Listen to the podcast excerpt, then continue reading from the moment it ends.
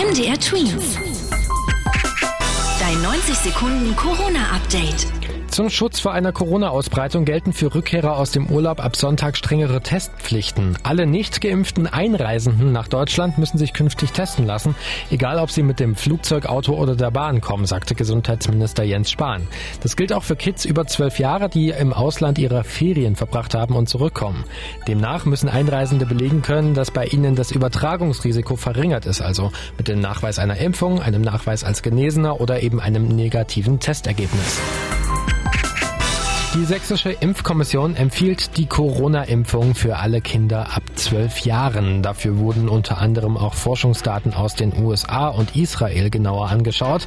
Damit ist Sachsen das erste Bundesland, das für Kinder ab zwölf die Impfung uneingeschränkt empfiehlt.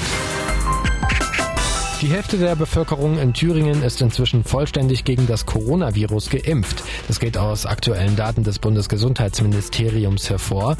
Bundesweite Spitzenreiter sind Bremen und das Saarland. Hier sind bereits knapp 60 Prozent komplett geimpft. Schlusslicht bei der Impfquote ist Sachsen mit knapp 47 Prozent.